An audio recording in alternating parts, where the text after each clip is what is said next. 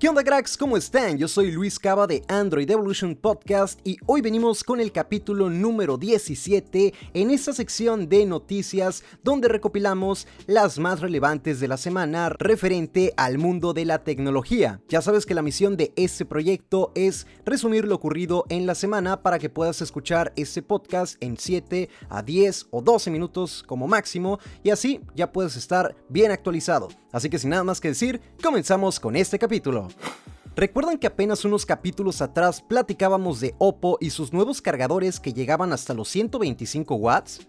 ¿Recuerdan que hablábamos de la sana competencia y de cómo este tipo de innovaciones forzaba o invitaba a otras empresas a mejorar ese sector de la carga y las baterías?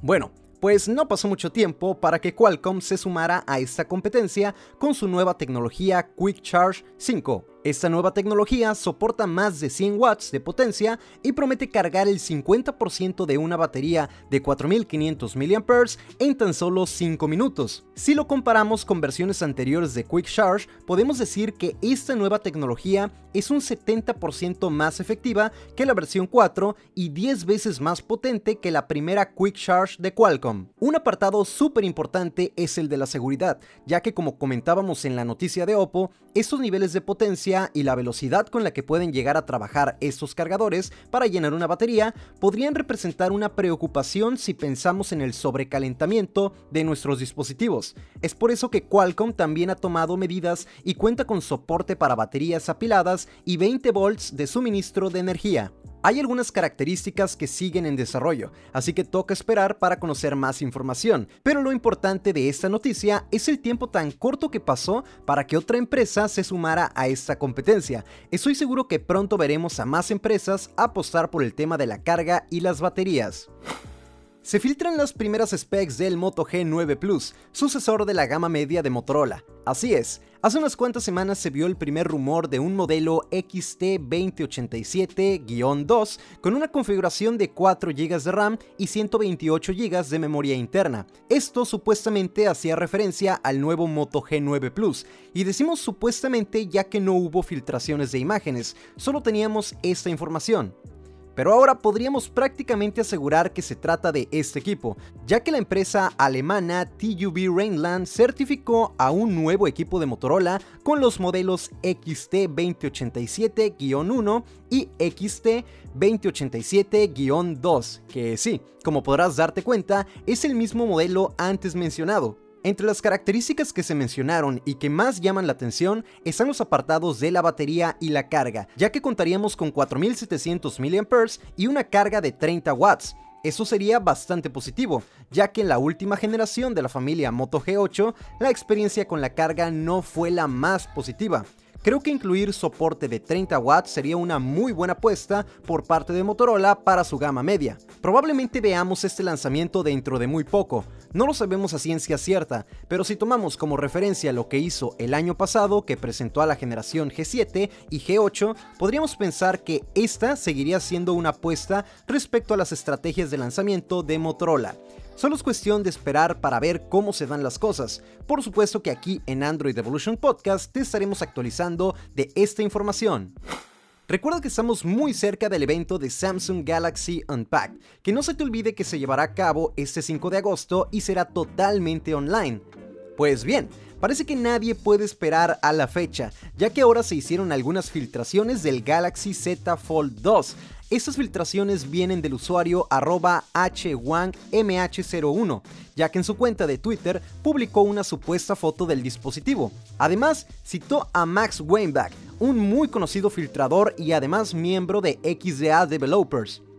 Por si fuera poco, el usuario Universe Eyes compartió dicha imagen. Si no conoces a este usuario, podrías considerar seguirlo, ya que siempre es de los primeros en subir filtraciones de nuevos equipos.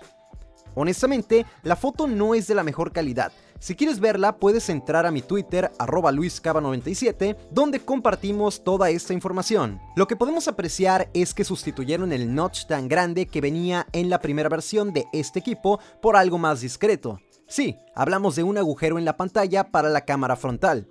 En el apartado estético también parece que Samsung ha reducido los marcos de este dispositivo, pero el cambio más importante hasta el momento es el cambio de nombre del equipo, ya que como se aprecia en la imagen filtrada, ese nuevo equipo llevaría el nombre de Galaxy Z Fold 2, uniendo los dos nombres de los smartphones plegables de Samsung. Ya solo queda esperar al día 5 de agosto para conocer este nuevo equipo, así como la familia Galaxy Note 20, entre otros dispositivos de Samsung como audífonos, smartwatches y por supuesto sus nuevas Galaxy Tab S7 Plus y Tab S7. En estos días se realizó un update y básicamente ahora sí ya fueron filtrados los renders del Galaxy Z Fold 2 y podemos confirmar el diseño antes mencionado. Además, conocemos que la pantalla exterior será de 6.23 pulgadas y la interior de 7.7 pulgadas y podrá llegar a una tasa de refresco de 120 Hz. Ambas pantallas serán Super AMOLED. Respecto a las cámaras, en la parte posterior contaremos con 64, 12 y otro lente de 12 megapíxeles. Algo que sorprendió en las filtraciones fue el precio, ya que podremos adquirir este equipo en 1980 dólares. Obviamente no hablamos de un equipo nada barato, pero lo sorprendente es que se conservaría el precio de la anterior versión, es decir, contamos con mejoras e innovaciones, pero sin aumento de precio. Let's Go Digital tuvo acceso a las recientes patentes de Xiaomi, en donde aseguran que trabajan en un smartphone con audífonos que a la vez son bocinas para el equipo. Como siempre te comento, si quieres conocer más a detalle esto, puedes pasarte por mis redes sociales donde voy compartiendo toda la información. Recuerda que me encuentras en Instagram y en Twitter como arroba luiscaba97 y en Facebook y YouTube como Android Evolution. Pues bien, Básicamente para que te des una idea, hablamos de un equipo que en la parte de arriba tendría dos agujeros para poder colocar los audífonos, que una vez que están en el smartphone hacen la función de las bocinas. Está muy interesante la patente, pero esto no significa que esté próxima a salir al mercado. Podría tardar un buen rato para que la veamos materializada.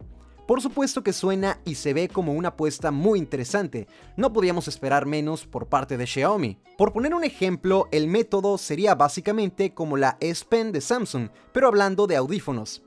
Esto simplificaría el hecho de andar cargando a todos lados con audífonos inalámbricos y la caja cargadora o el case, ya que sería el mismo smartphone el encargado de transportar nuestros audífonos. Pero tal vez podría existir una desventaja, ya que hablamos de audífonos inalámbricos, tendríamos que ver cómo manejaría Xiaomi la parte de la carga y si esto no afectaría a la autonomía del smartphone.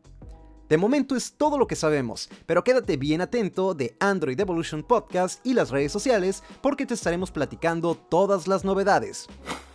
Nvidia está ofreciendo la cantidad de 32 mil millones de dólares por ARM, la cual en el 2016 fue adquirida por la empresa japonesa SoftBank por 31 mil millones. Pero, ¿por qué SoftBank vendería a ARM si tiene negocios muy interesantes con Apple, Qualcomm, Samsung y Huawei? Todo indica a que SoftBank tiene una deuda muy importante, es por eso que busca vender a ARM.